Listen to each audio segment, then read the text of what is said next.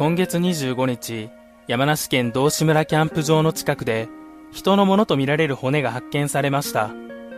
この場所は2019年9月に、小倉美咲さんが行方不明になったキャンプ場からわずか600メートルの場所にあり、関連が疑われています。この動画では、骨が見つかった経緯や場所、それに伴い浮かんでくる謎についてお話ししていきます。発見場所、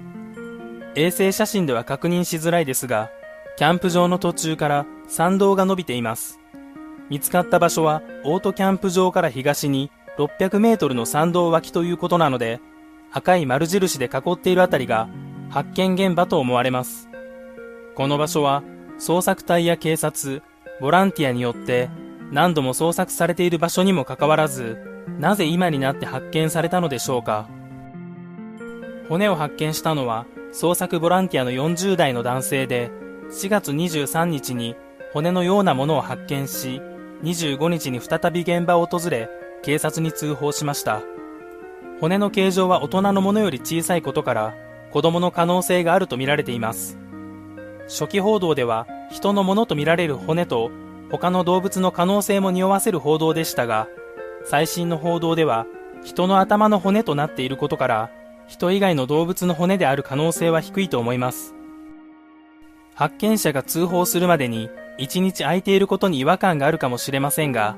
発見者が現場で骨のようなものを見つけ、まさかと思い写真や動画で撮影し、撮ったものを家に帰って見直したところ、やはり骨かもしれないと思い、25日に再度現場でしっかり確認した後、やはり骨だということで通報したと考えられます。血液や毛髪は付着していないということから、初見で違うと思ってしまっても無理はありません。さらに通報者が犯人と考える方がいるかもしれないので補足しておきます。23日に骨を持ち込んで、運んできた入れ物を処分した後、25日に再び訪れて通報したという可能性ですが、そもそも自分が第一発見者になる必要はありませんし、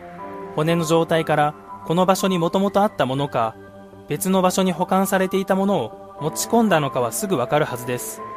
その点については警察が詳しく調べていることでしょ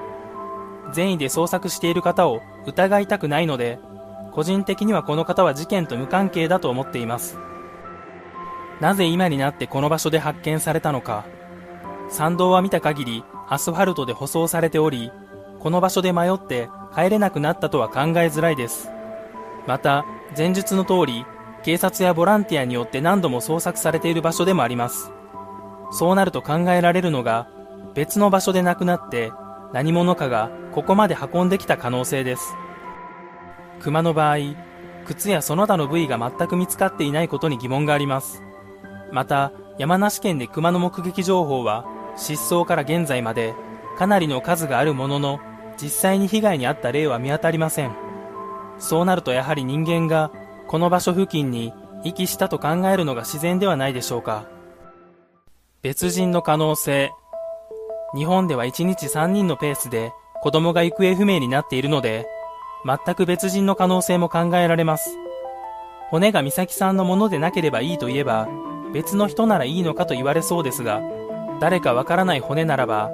誰か特定されるまでは、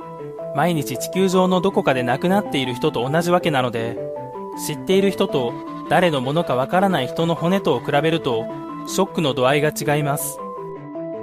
今後の展望現在 DNA 鑑定が実施されています。結果が出るまでの期間は10日前後と言われているので結果が公表され次第動画でお伝えしたいと思います。できれば情報が間違っていて骨は猿か何か動物のもので美咲さんが無事なのが一番ですが短いですがこの動画は以上になります。最後までご視聴ありがとうございました。